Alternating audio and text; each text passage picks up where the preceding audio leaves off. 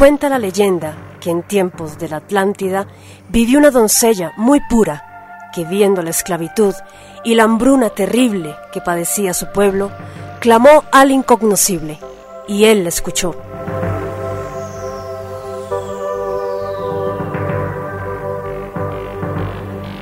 Mandando a su enviado, quien le entregó unas semillas de cereal que saciarían el hambre de su pueblo, y una semilla de piedra de la que brotaría un héroe que los liberaría del yugo esclavizador.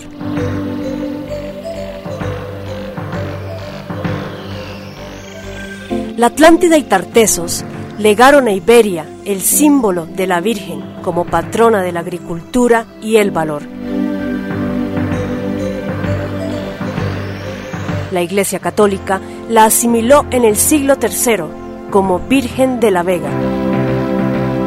Detrás de ella hay una historia de gigantes, constructores de fortalezas y murallas de piedra, de héroes y guerreros, cuyo legado sembraría en Europa la idea de nación y libertad.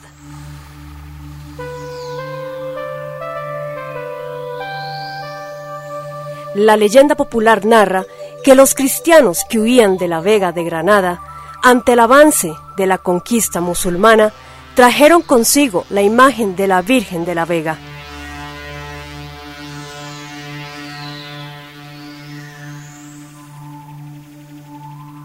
Siglos después intentarían llevársela de nuevo a Granada, pero la Virgen regresa milagrosamente una y otra vez a Las Vegas, valles fértiles íberos, donde ella pertenece, no para que se le adore, sino para que se le venere.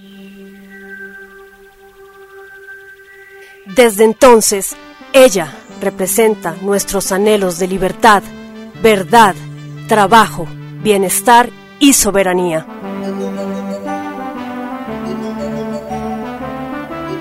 En estos tiempos de globalismo, de tiranía financiera, bajeza social, pobreza espiritual, falsedad histórica y materialismo, cuando vemos la caída de la patria, de la familia, del orden social, de la identidad, ella nos llama a luchar.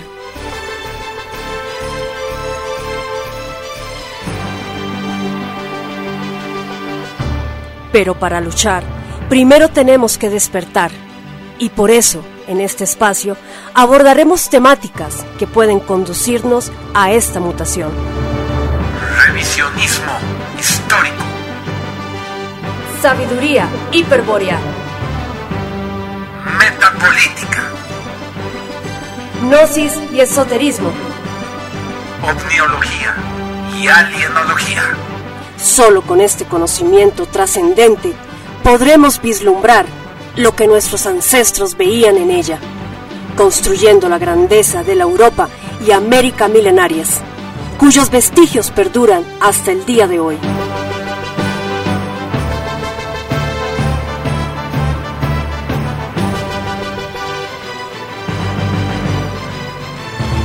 Sean todos bienvenidos a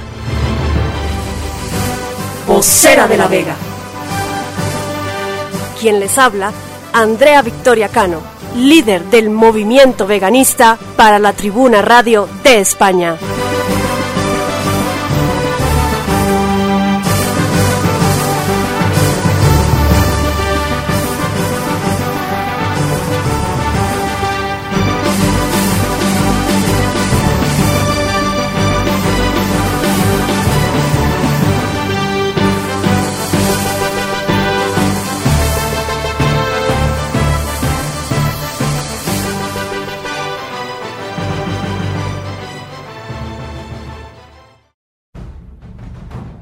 Es un gusto estar nuevamente con ustedes en esta maravillosa plataforma de la Tribuna Radio de España, la voz de la disidencia que jamás podrá ser acallada.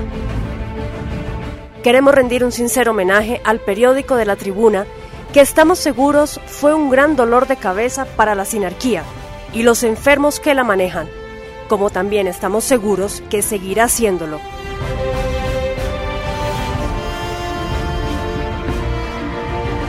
En esta sexta entrega seguiremos con el verdadero rostro de los que mandan. cuyos contenidos ganan día a día a más buscadores de la verdad.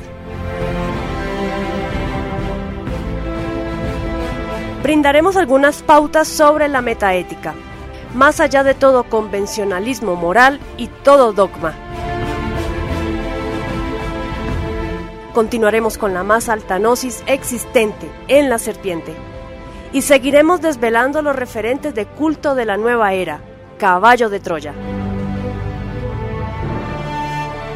Soy Andrea Victoria Cano, desvelando todo lo que se nos ha ocultado en el programa Vocera de la Vega.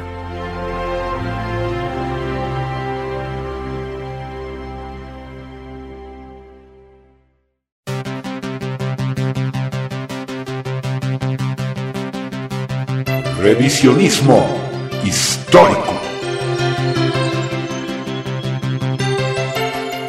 Para conocer la verdadera historia y no la propaganda que nos venden como historia.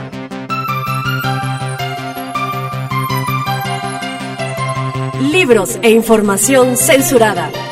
La historia oculta del mundo. Entrevistas y sus protagonistas. Radio de España.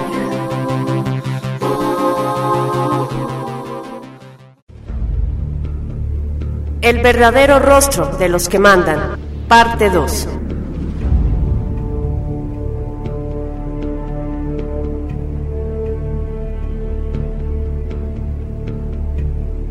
Hemos visto que la sociedad alemana posterior a Versalles era una sociedad enferma, sin moral, sin horizontes, sin objetivos, con una minoría de ciudadanos inmensamente ricos y una mayoría sumergida en la miseria. Es allí donde fructifican el odio y la lucha de clases. Y el nacionalsocialismo, afirmado sobre bases profundamente nacionalistas, tiene como objetivo fundamental reconstruir a Alemania, armonizando las clases sociales. Así como los órganos del cuerpo humano se deben de comportar en armonía para la salud del individuo, en armonía también los distintos grupos sociales deben de trabajar para construir una sociedad más justa. Para el nacionalsocialismo no hay más que una doctrina, la de la nacionalidad y la patria. El Estado es el recipiente y el pueblo es el contenido. El Estado tiene su razón de ser cuando abarca y protege al contenido. La misión del nacionalsocialismo consiste, en primer lugar, en arrancar del obrero germano la absurda idea del internacionalismo, liberarlo de su miseria social y redimirlo, quitándolo del triste medio cultural en que vive. Todos los medios de producción y de consumo deben quedar liberados del circuito usurero de los monopolios internacionales. La exaltación de un grupo social no se logra por el descenso del nivel de sus superiores, sino por el ascenso de los inferiores.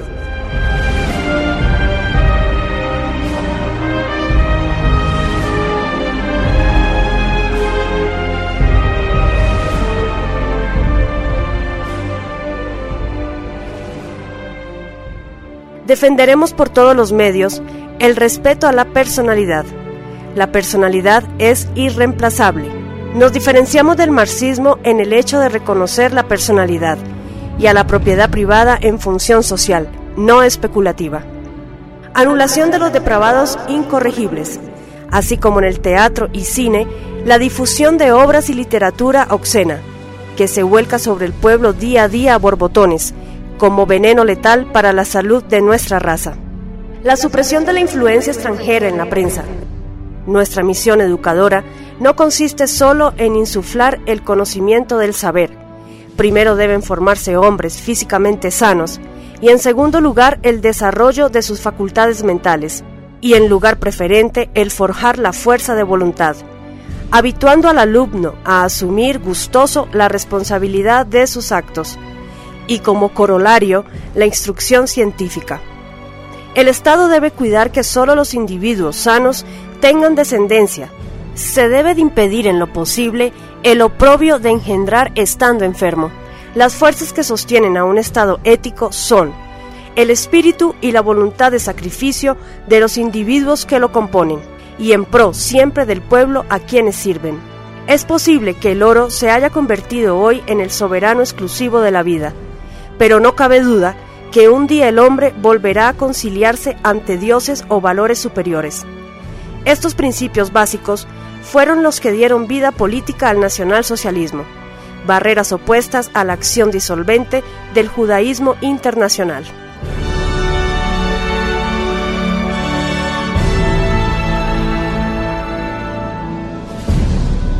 La Tribuna Radio de España. Las verdaderas imágenes de la SS nada tienen que ver con las que nos muestra el cine manipulado por los deformadores de la verdad.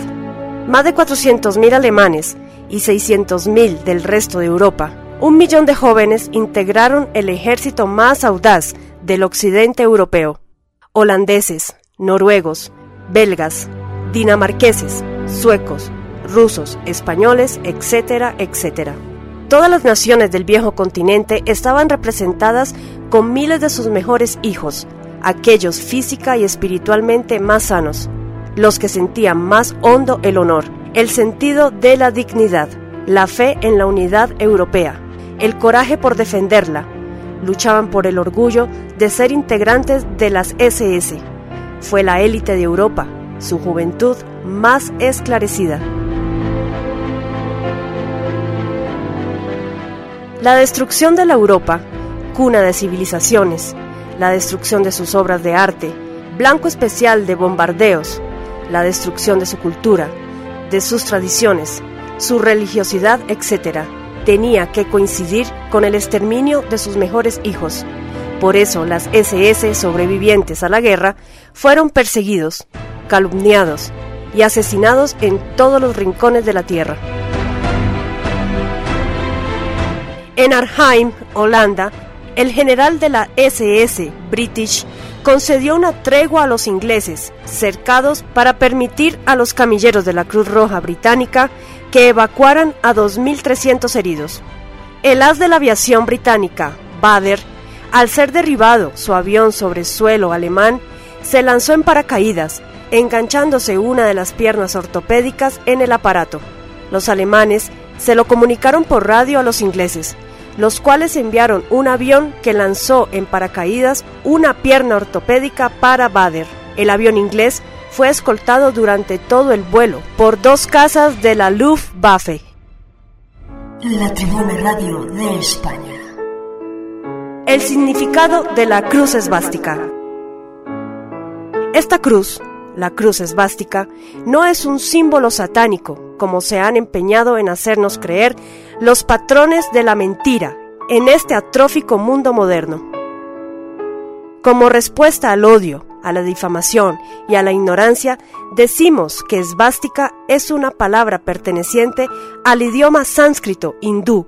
Procede del término esvasti o suasti, formado por la unión del adverbio su bien o bueno y del adverbio as, como tercera persona del singular del presente del indicativo asti, ello es.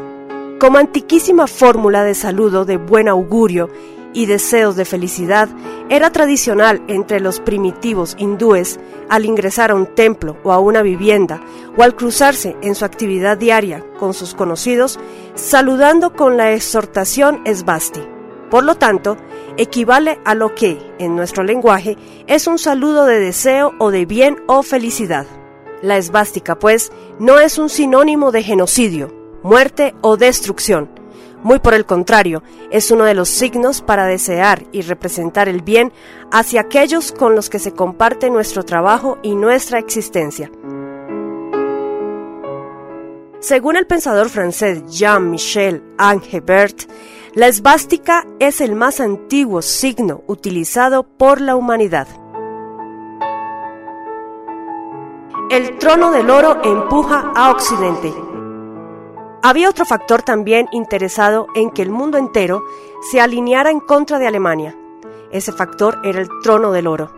Ahí el judaísmo se movía con ancestral destreza y mediante astrusas teorías pseudocientíficas disfrazaba su dominio sobre las fuentes económicas. La influencia de ese trono acababa de ser proscrita en Berlín. Hitler había proclamado que la riqueza no es el oro, sino el trabajo, y con la realidad palpable de los hechos estaba demostrándolo así. Lentamente iba quedando al descubierto la ruin falacia de que el dinero debe primar sobre las fuerzas del espíritu. El hecho de que así ocurriera no era prueba concluyente de que así debería seguir ocurriendo. La economía nacional socialista de Hitler se aventuró resueltamente por un nuevo camino ante los ojos incrédulos del mundo. Había recibido una Alemania exhausta por la última guerra y de la miseria resurgía como una potencia internacional. Con un territorio 19 veces mayor que Alemania y con recursos naturales y económicos infinitamente más grandes, Roosevelt no había dado empleo a sus 11 millones de cesantes. Pese a sus vastos recursos coloniales, los imperios británico y francés tampoco se libraban de ese crimen del trono de oro. En cambio, en la minúscula Alemania, no obstante la carencia de vastos campos agrícolas, de petróleo, de oro y de plata, la economía nazi, entre comillas, había dado trabajo y pan a los 6.139.000 desocupados que heredó del antiguo régimen. Si los sabiondos de la ciencia económica, erigida en tabú, alegaban que cierto terreno no podía abrirse al cultivo ni acomodarse ahí determinado número de cesantes, debido a que no había dinero, esto parecía ser una razón suficiente. La economía nazi, en cambio, se desentendía de que en el banco hubiera o no divisas o reservas de oro. Emitía dinero papel, creaba una nueva fuente de trabajo, daba acomodo a los cesantes, aumentaba la producción y ese mismo aumento era la garantía del dinero emitido. En vez de que el oro apuntalara el billete de banco, era el trabajo el que lo sostenía. En otras palabras, la riqueza no era el dinero, sino el trabajo mismo según la fórmula adoptada por Hitler. Si en un sitio había hombres aptos para trabajar y obras para realizar, la economía judaica se preguntaba si además existía dinero. Y sin este tercer requisito, la obra no se iniciaba y los cesantes permanecían como tales. La economía nazi, en cambio, no preguntaba por el dinero. El trabajo de los hombres y la producción de su obra realizada eran un valor en sí mismos. El dinero vendría luego solo como símbolo de ese valor intrínseco y verdadero. Por eso Hitler proclamó, No tenemos oro, pero el oro de Alemania es la capacidad de trabajo del pueblo alemán. La riqueza no es el dinero, sino el trabajo. Los embaucadores del trono del oro gritaban que esta era una herejía contra la ciencia económica. Mas Hitler refutaba que el crimen era tener cesantes a millones de hombres sanos y fuertes y no el violar ciertos principios de la pseudociencia económica, disfrazada con relumbrantes ropajes de disquisiciones astruxas. La inflación, dijo Hitler, no la provoca el aumento de la circulación monetaria. Nace el día en que se exige al comprador, por el mismo suministro, una suma superior que la exigida la víspera. Allí es donde hay que intervenir.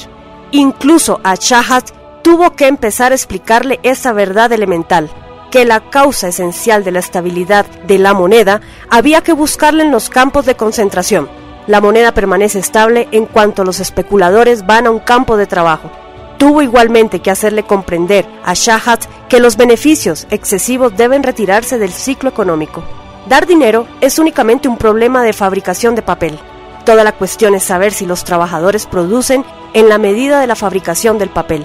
Si el trabajo no aumenta y por tanto la producción queda al mismo nivel, el aumento de dinero no les permitiría comprar más cosas que las que compraban antes con menos dinero.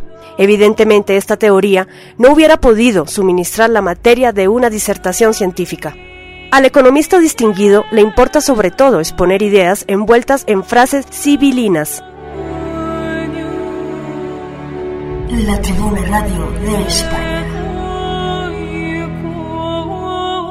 Hitler también demostró a Spidenek que el patrón oro, la cobertura de la moneda, eran puras ficciones y que se negaba en el futuro a considerarlas como venerables e intangibles, que ante sus ojos el dinero no representaba nada más que la contrapartida de un trabajo y que no tenía por tanto valor más que en la medida que representase trabajo realmente efectuado.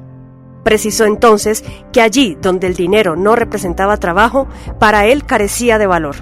Svidenek se quedó horrorizado al oírlo. Le explicó que sus ideas conmovían las nociones más sólidamente establecidas de la ciencia económica y que su aplicación llevaría inevitablemente al desastre.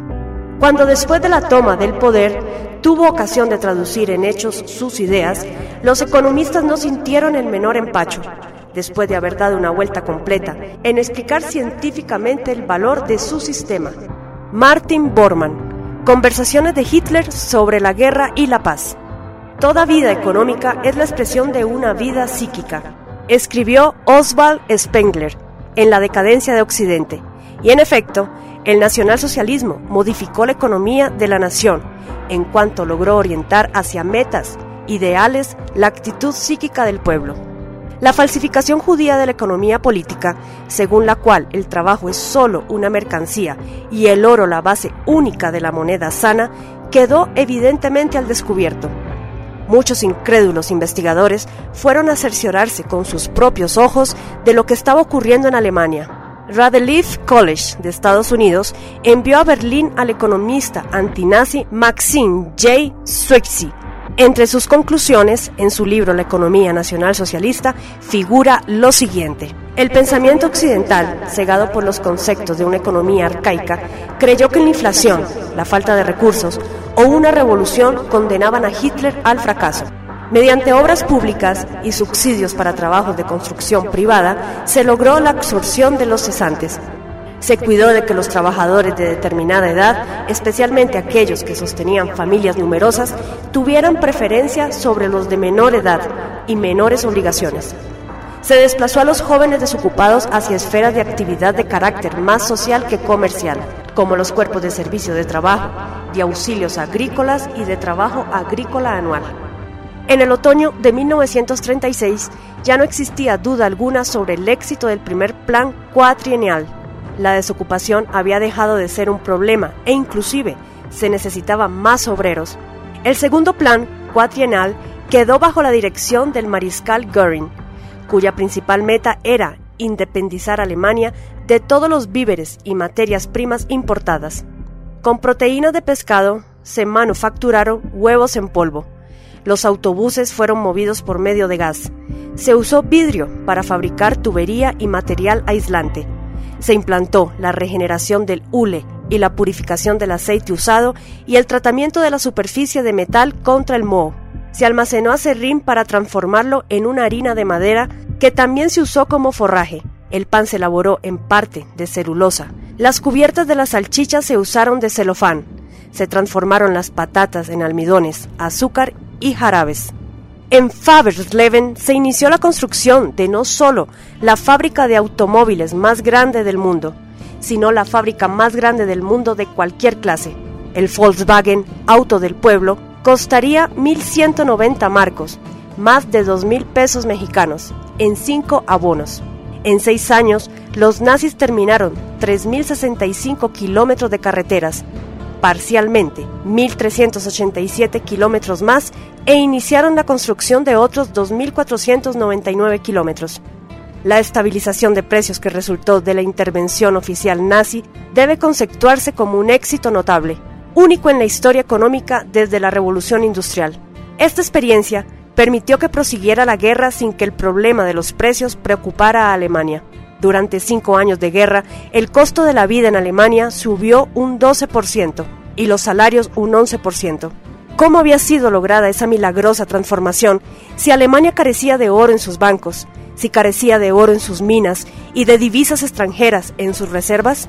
¿De qué misteriosas arcas había salido el dinero para emprender obras gigantescas que dieron trabajo a 6.136.000 cesantes existentes en enero de 1933? ¿Había logrado acaso la piedra filosofal buscada por los antiguos alquimistas para transformar el plomo en oro? La fórmula no era un secreto, pero sonaba inverosímilmente sencilla entre tanta falacia que la pseudociencia económica judía había hecho circular por el mundo. Consistía básicamente en el principio que la riqueza no es el dinero sino el trabajo. En consecuencia, si faltaba dinero, se hacía. Y si los profetas del reino del oro gritaban que esto era una herejía, bastaba con aumentar la producción y con regular los salarios y los capitales para que no ocurriera ningún cataclismo económico.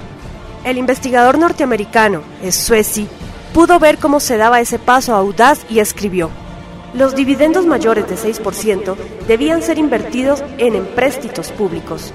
Se considera que el aumento de billetes es malo, pero esto no tiene gran importancia cuando se regulan los salarios y los precios, cuando el gobierno monopoliza el mercado de capitales y cuando la propaganda oficial entusiasma al pueblo.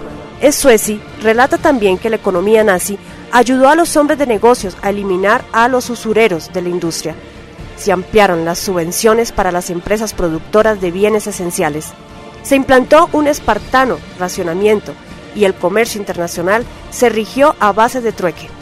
Mediante el Frente Alemán de Trabajo, la ilusión de las masas se desvió de los valores materiales a los valores espirituales de la nación. Se aseguró la cooperación entre el capital y el trabajo, se creó un departamento de fuerza por la alegría, se agregó otro de belleza y trabajo, se implantó el mejoramiento eugenético y estético de los centros de trabajo. La Tribuna Radio de España. Para reducir las diferencias de clase, cada joven alemán laboraba un año en el servicio de trabajo, antes de entrar en el ejército.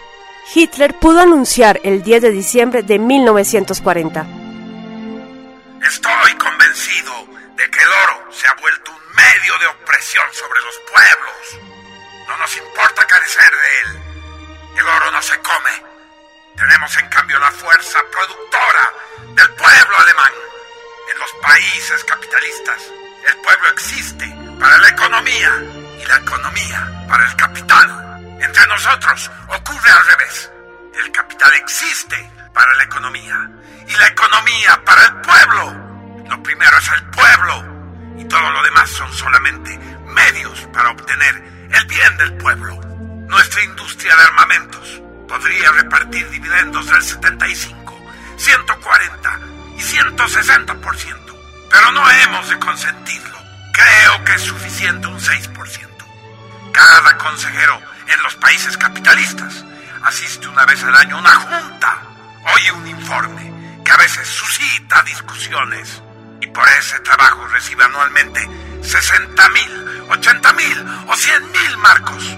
Esas prácticas inicuas las hemos borrado entre nosotros, a quienes con su genio y laboriosidad han hecho o descubierto algo que sirve grandemente a nuestro pueblo. Les otorgamos y lo merecen la recompensa apropiada. Muchos zánganos de dentro y de fuera de Alemania se estremecieron de odio y de temor.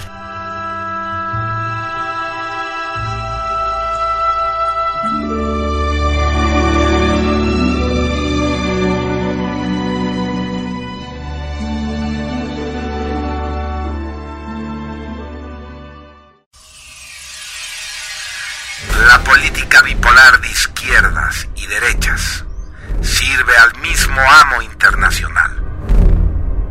Nada en ella hay de espiritual. Es tiempo de una tercera posición, de una nueva opción.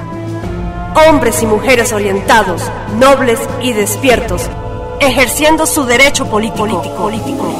A la función regia aspirarán y la metapolítica expresarán.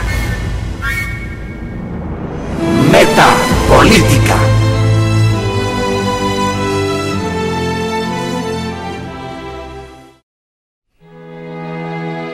Metaética, psicología social. Debemos comenzar afirmando algo evidente. El mundo atraviesa por una crisis de valores. Salvo algunos socialismos metaéticos sustentados en viejos códigos ancestrales, fundados alrededor del honor y el respeto colectivo e individual, hecho relevante que se da en los países nórdicos preponderantemente. El resto de las naciones, además de encarar la terrible recesión de sus economías, deben lidiar con el paradigma de la corrupción en todos los ámbitos. La corrupción y la ineficacia de la ética y los códigos morales generalizados, ya por el fenómeno de la globalización, plantean un serio desafío a las estrategias psicosociales que se barajan para paliar este mal endémico de las sociedades.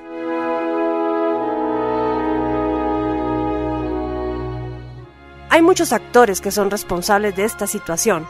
el sistema y sus paradigmas globalizantes, las corrientes antropológicas que los aglutinan, las organizaciones multilaterales que siguen las tendencias políticas que emanan del ente sistémico, pero sobre todo los estados nacionales y su ineficiente forma de encarar políticas pedagógicas encaminadas a neutralizar la creciente pérdida de valores que sostienen las corrupciones morales.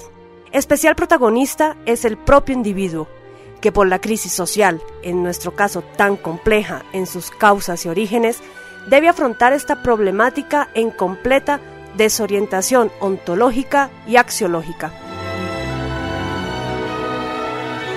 Solo debemos dar un vistazo general a nuestra historia para caer en cuenta de un hecho, nuestro fracaso como humanidad en el logro de la felicidad y la definitiva erradicación del hambre y la pobreza. Fracaso total de las estructuras que a través de los hechos culturales, los hitos históricos, los grandes saltos evolutivos, entre comillas, nos condujeron a este sinsentido, a este mundo globalizado de businessmen y Barbies primermundistas, en medio de la desolación planetaria propiciada por un sistema basado en la usura y la especulación bursátil, los créditos a largo plazo, los estándares de vida burgueses, todo para cubrir la pobreza de espíritu, y los estragos de una entropía física y moral cuya fuente es una educación mediocre, sesgada, producto de una deficiente función tutelar, tanto en el hogar como la que se imparte en colegios y universidades.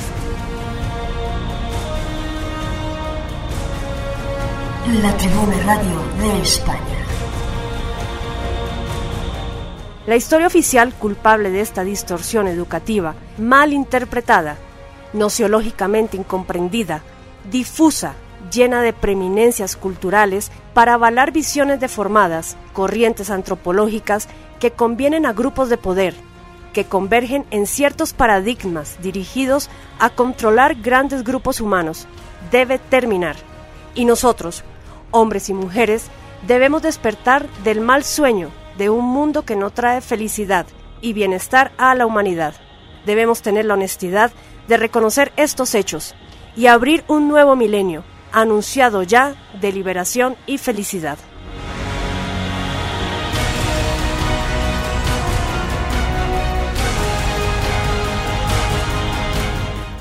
Hace más de un siglo que nacieron dos gigantes de la psicología, Freud y Jung, y la humanidad sigue padeciendo a causa del desconocimiento de su propio psiquismo.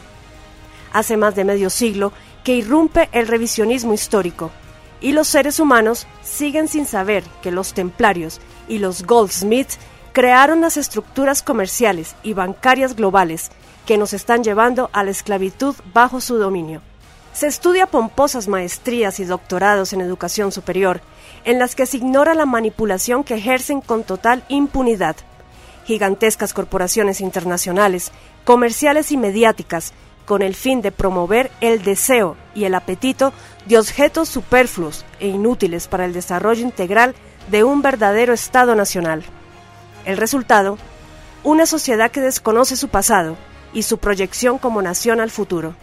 Los principios que sostienen los resortes económicos, como la emisión de dinero en manos de viejas dinastías endógamas de banqueros internacionales, apatridas que han acaparado el control del sistema financiero mundial y a través de la especulación bursátil provocan inflaciones y deflaciones que empobrecen a las naciones, convirtiéndolas en cómplices ignorantes de esta injusticia legalizada, entre comillas. ¿Dónde nace la corrupción que aqueja a todos sin excepción?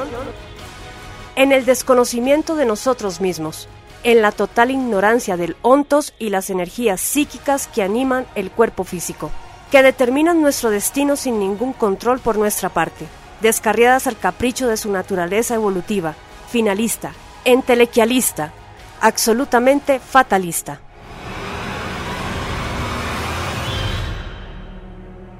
La Tribuna Radio de España.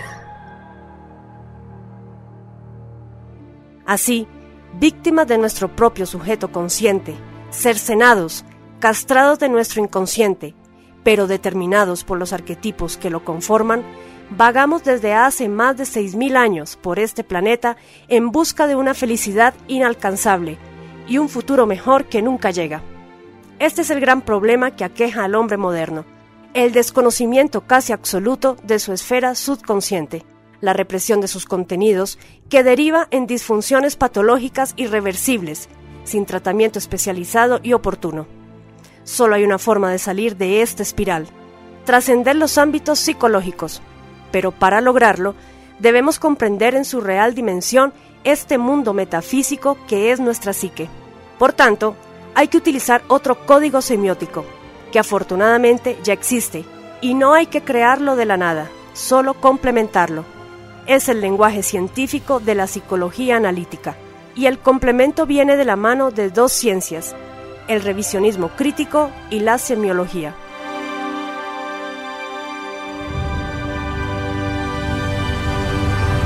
Por eso debemos revisionar la visión histórica que deformó nuestra visión individual y nacional, y dotados de una nueva estructura cultural, destruir las contradictorias estructuras de esta ciencia muerta, la historia oficial.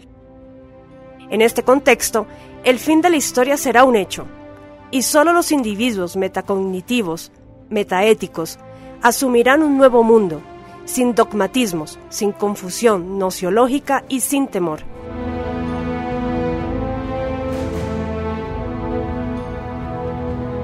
Es por eso que realizar un estudio de los ámbitos psicológicos es, más propiamente hablando, realizar una aproximación al contexto axiológico original. De igual manera, como el lenguaje es nuestra herramienta para expresar el conocimiento, sin aprender códigos semióticos originales, conducentes a otros contextos más allá del horizonte cultural medio de significación, jamás podremos obtener las claves para solucionar los problemas que después de 6.000 años siguen siendo azotes para el hombre corriente de hoy, tecnócrata y mecanizado. ¿Qué es el alma? ¿Qué es el espíritu? ¿Qué es el ser? ¿Qué es la mente? ¿Qué es el sentido? Si logramos la comprensión de nuestros ámbitos psicológicos, el siguiente paso es la comprensión del colectivo a través de la psicología social. La aproximación a los contextos axiológicos nos permitirá dar un salto analógico, decisivo en pos de una nueva forma de visionar los personajes colectivos, la nación, el Estado, los movimientos sociales, la familia, el ente globalizado, la comunidad y el individuo mismo como sostén de las estructuras sistémicas. La mentira campea hoy sin escollos, libre, tolerada. Y no deja de ser irónico que usemos la mentira para expresar verdades. Esa es la paradoja que se esconde detrás de un estudio de esta naturaleza, ya que cuando los ámbitos psicológicos sean comprendidos, tendremos que desecharlos, pues el objetivo se habrá alcanzado, una visión original del deber ser. La metaética estará al alcance de la sangre ancestral, que bulle desde nuestro inconsciente reprimido, desde hace milenios por una cultura colectivista ajena a nuestro legado original.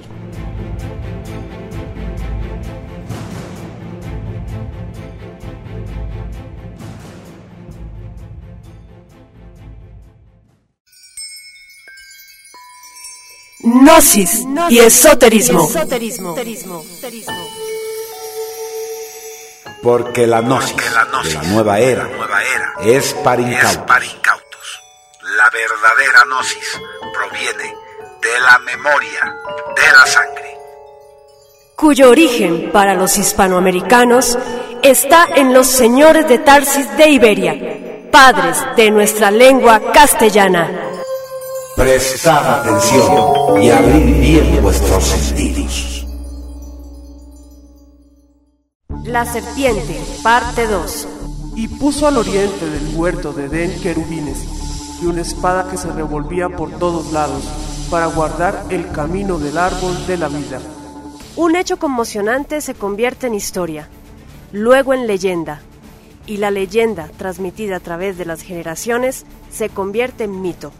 Por tanto, un mito no es una creencia de carácter imaginario, inventada caprichosamente para explicar el origen del universo o del hombre. Un mito tiene su origen en un hecho real, registrado para la posteridad en la memoria colectiva de un pueblo. Desde Sumeria hasta Egipto, de Babilonia hasta Grecia, desde la India a Tiahuanaco y Teotihuacán. La mitología habla de aquellos que llegaron del cielo, surcando el firmamento en carros de fuego, y fueron llamados dioses. Se atribuye a ellos la creación del hombre tal como lo conocemos, la enseñanza de la agricultura, la astronomía, la arquitectura, las ciencias, las artes, el placer sexual y el manejo del alma. Es evidente que aquellos que vinieron del cielo guardan semejanza muy estrecha con quienes hoy llamamos extraterrestres, y parece absurdo que seres superiores a nosotros, nuestros creadores, secuestren personas, mutilen ganado y conspiren contra la humanidad a través de organizaciones poderosas económicamente y que han infiltrado a los ejércitos y los gobiernos de naciones poderosas. Para entender el fenómeno, el comportamiento y el propósito de los extraterrestres, que son los nefilín serafín de los mitos hebreos, en relación a nosotros, como premisa fundamental, deberemos aceptar que el orden natural de la materia responde a un principio inteligente, principio corroborado por la mitología como única posibilidad a desarrollar. La alternativa sería alinearnos en el ejército de las casualidades consecutivas, del gran azar del racionalismo, huérfano de memoria, de Mine. La mayoría de nosotros carece de conocimientos en lenguas antiguas, pero esto no significa que estemos privados de sentido común y de inteligencia para evaluar la información que nos llega desde la noche de los tiempos a través de los mitos de culturas arcaicas, traducidos por algunos pocos estudiosos que las publican, evitando empañarlas con algún tinte moral o religioso. Sin contradecir al relato bíblico, monoteísta en apariencia, mitos y leyendas relatan que un homínido natural del planeta fue mutado y luego educado para desarrollar culturas por un grupo de seres llegados de las estrellas, que para que la mutación fuera exitosa tuvieron que mezclar su esencia con la del homínido, y que luego sobrevino una era dorada bajo su reinado que duró milenios, tras los cuales surgieron la rebelión, la guerra y la destrucción por causa del control del ser humano. La peculiaridad de la Biblia, fuera de su indiscutible tinte moral, es que resalta o da a entender que la historia de la humanidad es importante, entre comillas, a partir del diluvio y del pacto de una deidad con un grupo humano. Lo anterior no es importante, a excepción de la culpabilidad de Eva y la pobre conciencia del homínido creado, por haber comido del conocimiento, entre comillas, como justificativo de la miseria y dolor humanos. Los primeros capítulos del Génesis son una síntesis sofisticada, en el sentido de la palabra, sofisticar que significa carente de naturalidad, falsear, engañar mediante sofismas que son falsos razonamientos para inducir el error de la historia trascendente y metafísica del origen, legada por generaciones desde la más remota antigüedad, adoptada y sofisticada luego por los hebreos a su visión particular. Los escribas, luego de muy pocas líneas de verdadera importancia, dejan a la posteridad un relato de las generaciones y vivencias del grupo humano, elegido, entre comillas, por un Dios celoso de otros y educado a punta de terror, prohibiciones y amenazas para su futura y feliz finalidad. Una esclavitud consentida y al servicio del Dios que se autodenomina único, a cambio del dominio sobre el resto de las naciones bajo el mando de un rey ungido, un mesaya, y la propiedad del planeta entero.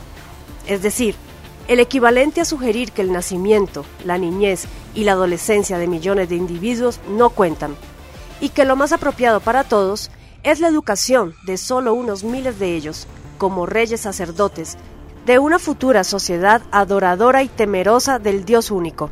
La comparación es algo torpe, pero se aplica, puesto que el periodo de la raza humana antes del diluvio fue mucho más extenso que el posterior. El nacimiento y la niñez de nuestra especie es la más importante y trascendente, ya que en ella se depositaron los basamentos psicológicos y físicos fundamentales, entre los cuales, estamos seguros, el psicológico es el prioritario.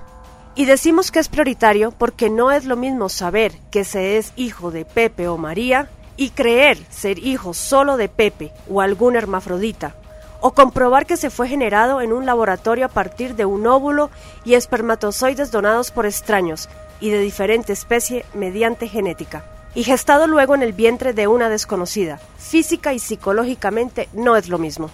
Partiendo de esta premisa, Si la humanidad hubiese seguido el camino psicológico, cultural, religioso de Babilonia, Egipto o Esparta, la psicología del humano en general hubiera direccionado la meta de la civilización y del individuo hacia un objetivo común y claro, el regresar a esa condición ideal y original.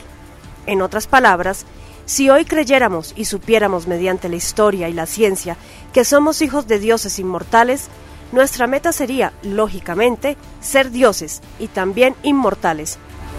La Tribuna Radio de España.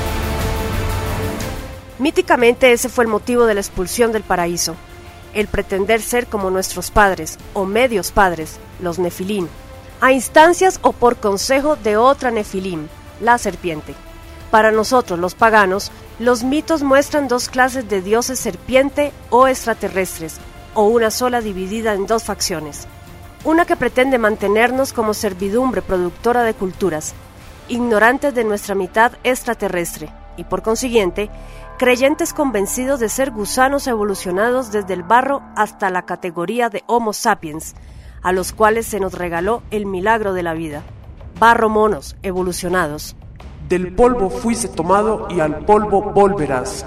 Y otra, que pretende elevarnos de la condición penosa en la que caímos, a una superior y original de dioses. Si coméis del fruto, seréis como Dios. El mito bíblico llama a aquellos que descendieron y tomaron a mujeres de la tierra y a sus hijos Nefilim, que según eruditos significa los caídos, que originaron a los gigantes, nuestros ancestros, los héroes de la antigüedad, opositores al Dios único y a su pueblo elegido. Toda una humanidad pereció ahogada en un diluvio, y ellos, los extraterrestres, dioses, Nefilín, Elohim o Anunnaki, co-creadores de ella, no hicieron nada por salvarlos. Por el contrario, lo consintieron, porque el bullicio que provocaban les era insoportable. Sin embargo, parte de la humanidad sobrevivió, y luego de un tiempo, todos unidos, hablando un mismo lenguaje, y bajo el mandato de Nimrod, decidieron vengarse y construyeron una torre desde la cual atacaron los cielos. Las deidades preocupadas entraron en consejo y decidieron descender para confundir su lenguaje y desparramarlos por toda la faz de la tierra. Particularmente, y estamos seguros que muchos comparten nuestro criterio, pensamos que Dios es el concepto ideológico, metafísico y filosófico que va más allá de todo lo racional, de toda verdad, y de todo lo conocido y por conocer, es decir, como aquello incognoscible. No debería preocuparse ni molestarse por algunos pedazos de barro animado, que pretenden construir una ciudad con una torre para llegar hasta sus dominios y competir con él. Hacerse un nombre, como traduce la Biblia el término Shem, y mucho menos optar por confundirlos y desparramarlos por la faz del planeta para conservar su dominio. En tal caso, París también debería haber sido destruida en el momento que el señor Eiffel terminó de erigir la torre que hizo famosa la ciudad y a los franceses, conocidos mundialmente. Pero no, Dios no se sintió amenazado ni por la torre ni porque los franceses fueran famosos. Pero sí creemos firmemente que un grupo de inteligencias de las cuales descendemos esté permanentemente preocupada porque sus hijos bastardos, entre comillas, atrapados en el sótano de un mundo de locura, decidan salir a los pisos superiores por asalto. Una vez que descubran o recuerden un par de cosas, es decir, rescaten toda la historia antigua y decidan una vez más hacer bullicio, abrirse paso entre los querubines de espadas llameantes, a patadas, golpes y balazos, y tomar el camino que conduce al árbol de la vida. La Tribuna Radio de España. Solo bajo esta perspectiva cobran real sentido los versículos del Génesis, con el que comenzamos este segundo ensayo. Y dijo Jehová Dios, He aquí el hombre es como uno de nosotros, sabiendo el bien y el mal. Ahora pues, que no alargue su mano y tome también del árbol de la vida y coma, y viva para siempre. Y puso al oriente del huerto de Edén querubines y una espada que se revolvía por todos lados para guardar el camino del árbol de la vida. Aunque los versículos que relatan los hechos de la Torre de Babel fueron sofisticados al extremo por los escribas hebreos, dejan clara la posibilidad de que los humanos, hablando un mismo lenguaje, es decir, conociendo y compartiendo una historia verdadera que conduzca a un objetivo común, pueden alargar su mano, tomar y comer del fruto del árbol de la vida y lograr la inmortalidad. Lamentablemente no es así, porque la mayoría de nosotros cree ser el resultado del gran azar del materialismo, que afirma que de una molécula salida de la nada dentro del mar y una chispa de electricidad llegamos a ser humanos, luego de muchos años. Y otros millones confían en las sofisticaciones de la Biblia. Pero volvamos al Génesis, en que se dice que en la cúspide de la famosa torre los hombres pretendían poner un nombre. La palabra hebrea original es Shem, que en efecto en el hebreo actual significa nombre, pero no cualquier nombre, sino el nombre de un dios. El término utilizado en hebreo es Hashem, que significa el nombre, y este término vino a significar el nombre, por sobre todo nombre, o el nombre del Supremo.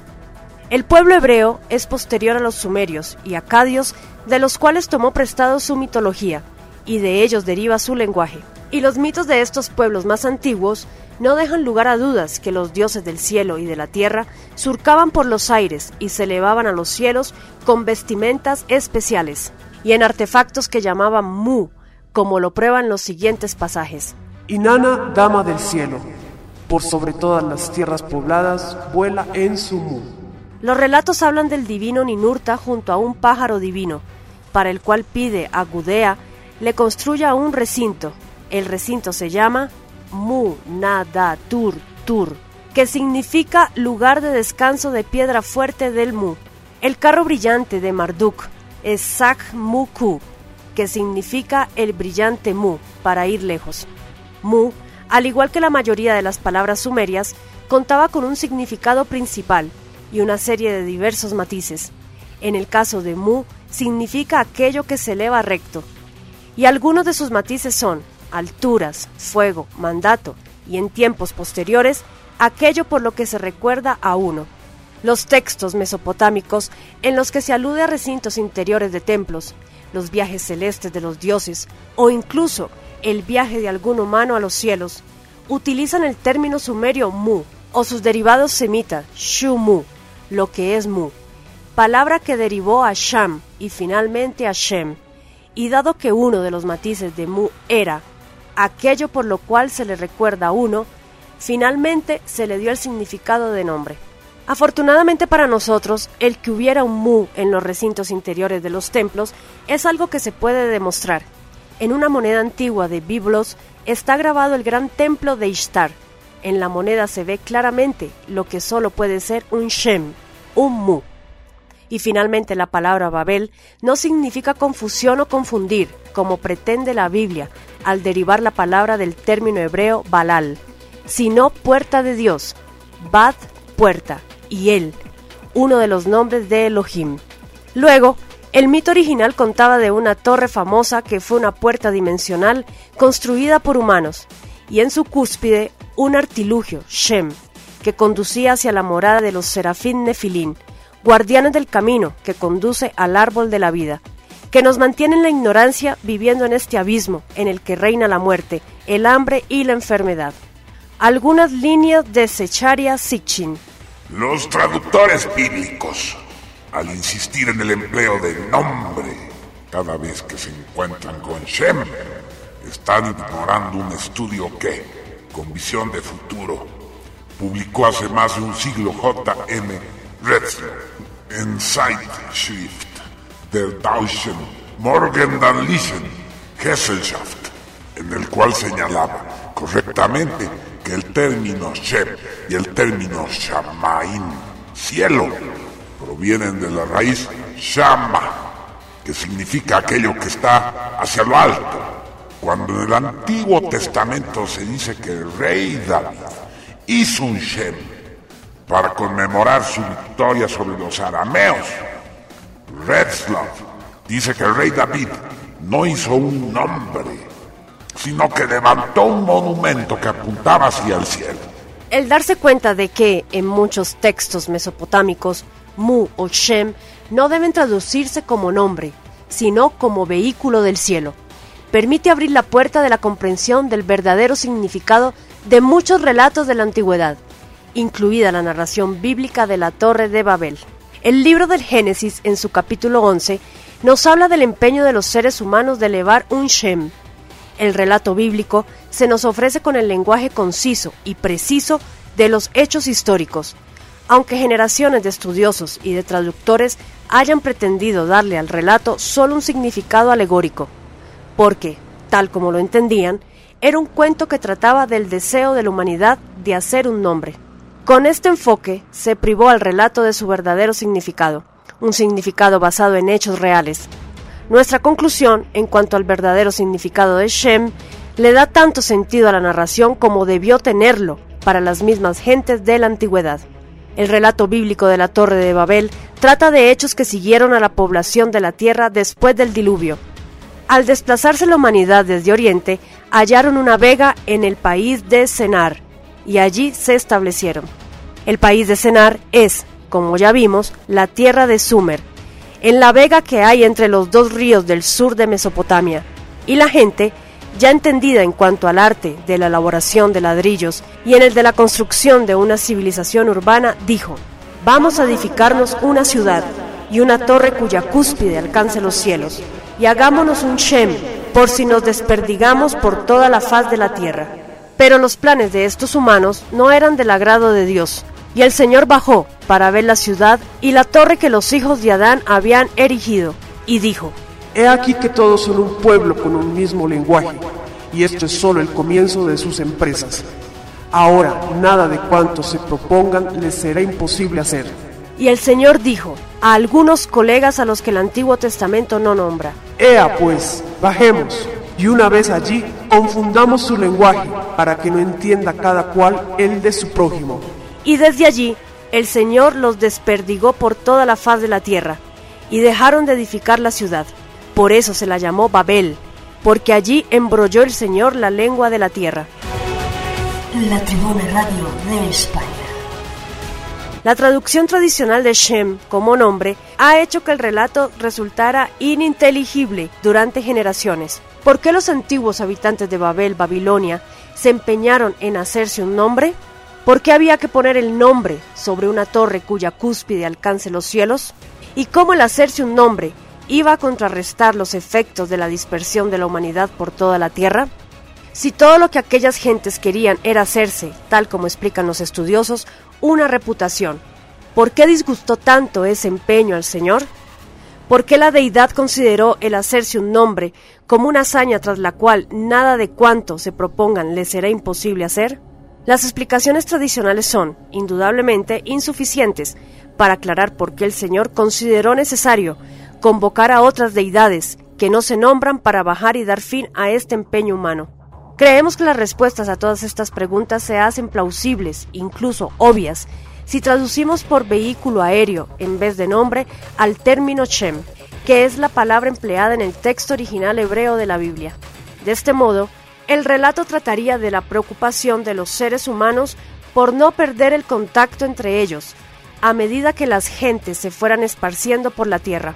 Por esto decidieron construir un vehículo aéreo y levantar una torre de lanzamiento para este vehículo, con el fin de poder volar también ellos, como la diosa Ishtar, por ejemplo, en un mu sobre todas las tierras pobladas.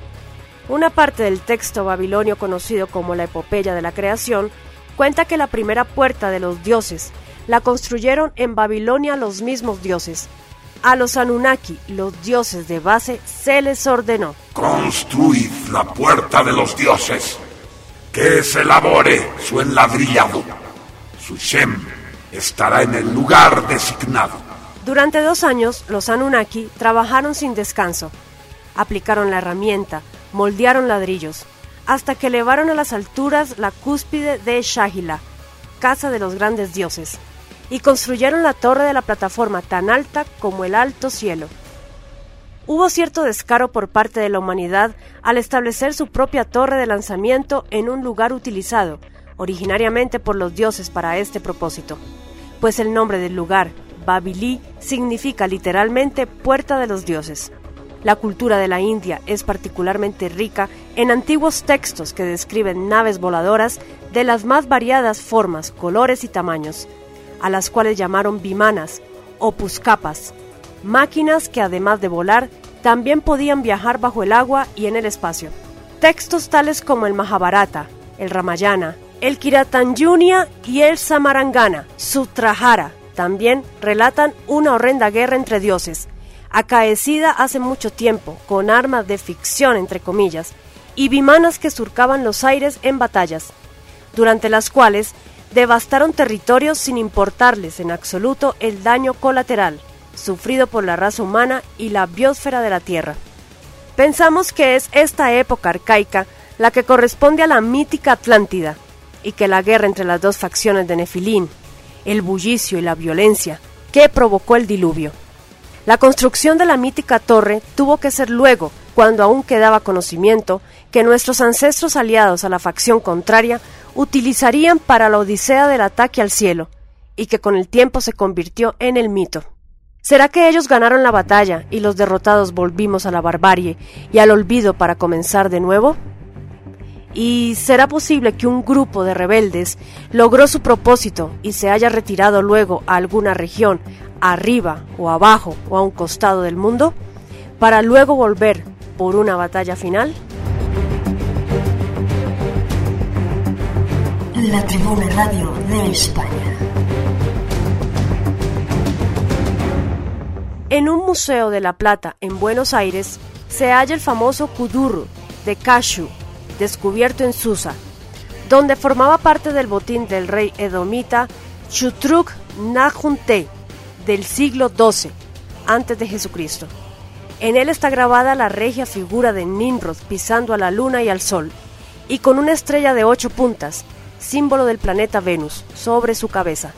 A su lado un sigurat, recuerda su famosa torre. Abajo de esta imagen hay dos columnas de escritura cuneiforme en lengua hitita, a donde se menciona la muerte del rey y se advierte que nadie debe olvidar su hazaña. La muerte de Nimrod desde una famosa torre, cuyas ruinas aquí están. El rey Nimrod al cielo ha partido, un día volverá, mas él no ha ido a los dioses su rodilla a hincar. Con el arco tensado ha subido dispuesto a matar. Sus flechas a Chamash han herido, más pronto ha logrado sanar. Pero Nimrod se ha ido, aunque algún día volverá. Una diosa lo guía, Isa se llama, es la misma Ishtar, y un pueblo lo acompaña, son los bravos casitas, que junto a él lucharán, pues Nimrod ha partido, y con nosotros ya no está, aunque dicen las leyendas que un día volverá, con su arco tensado, dispuesto a matar.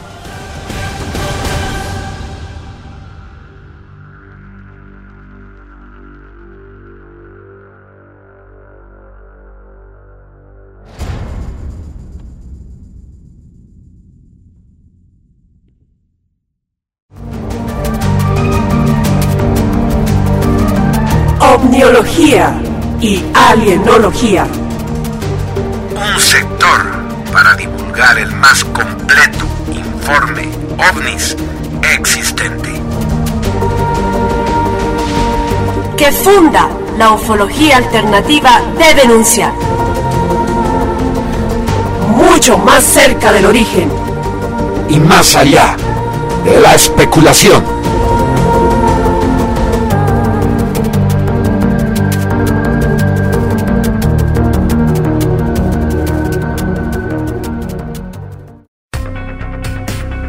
Caballo de Troya.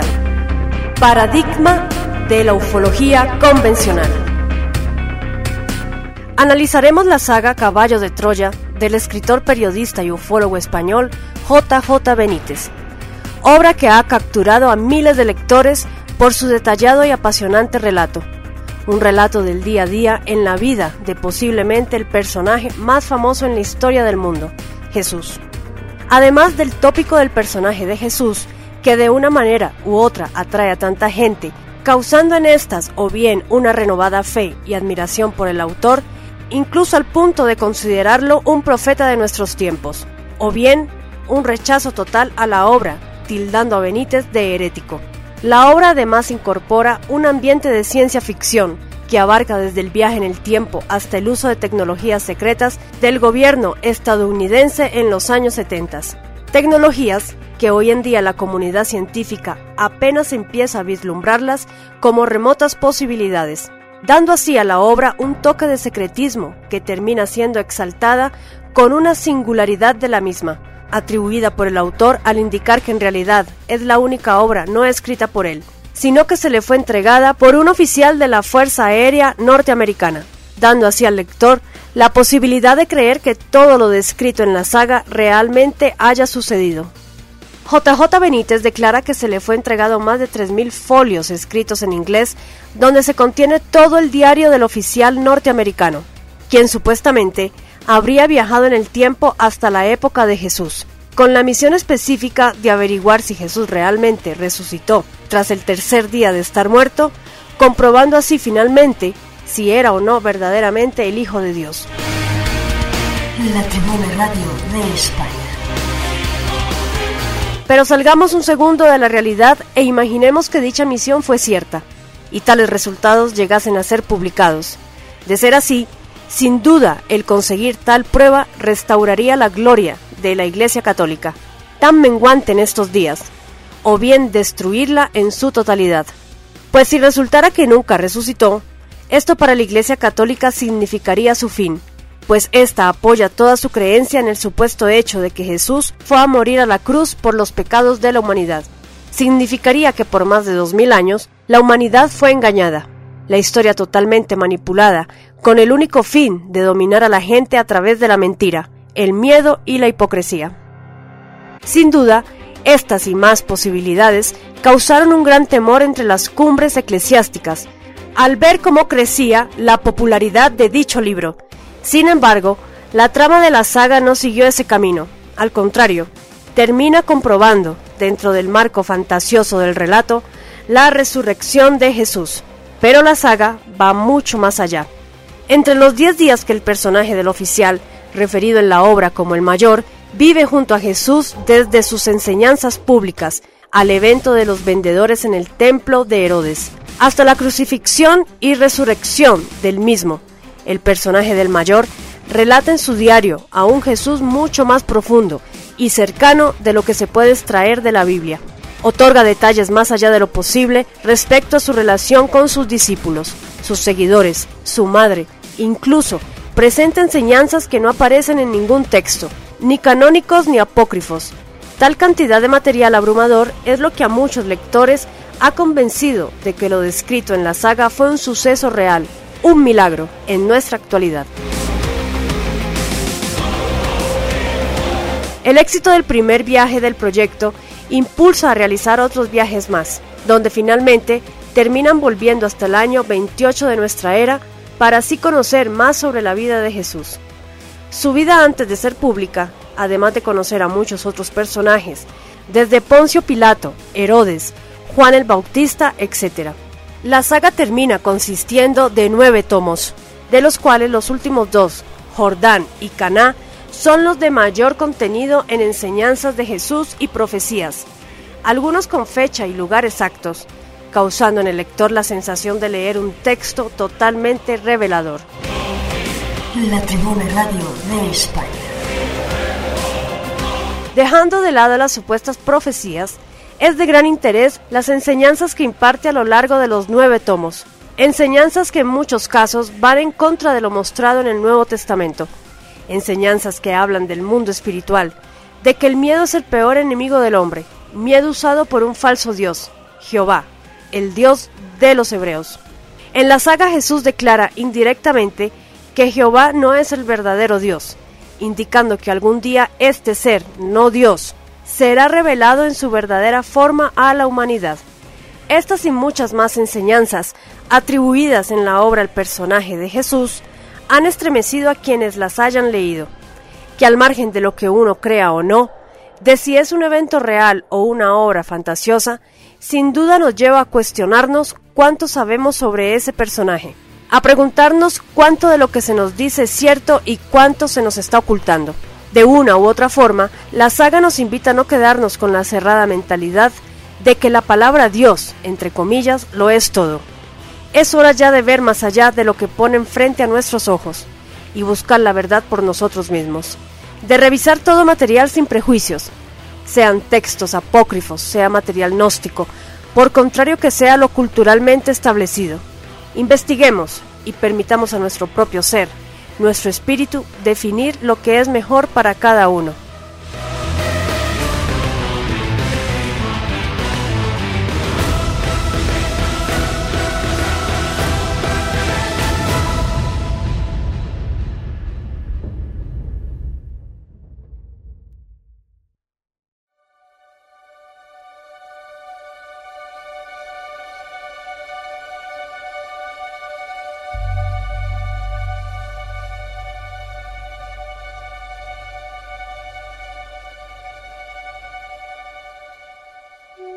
Llegando al final del programa, agradecemos a todos los valientes por aceptar el desafío de informarse.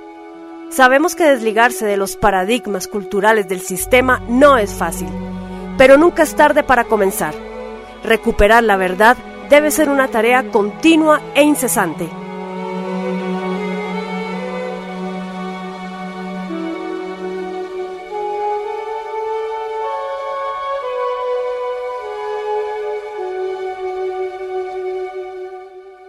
Guion basado en los ensayos de Lupus Félix, Alejandro Espinosa, Pablo Santa Cruz y los hijos y amigos de los refugiados alemanes en Argentina y Chile, autores del verdadero rostro de los que mandan.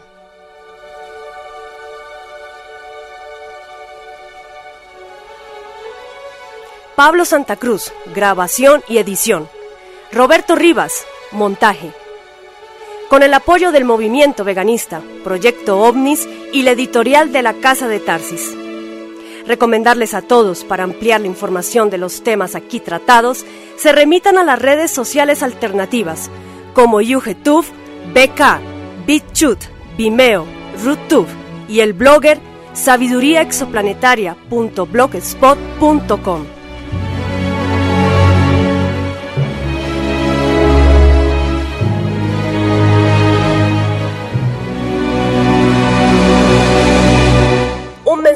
a toda la resistencia. No desfallezcan, no bajen los brazos, no se den por vencidos. Recuerden, cuanto más oscura la noche, más deslumbrante será el amanecer.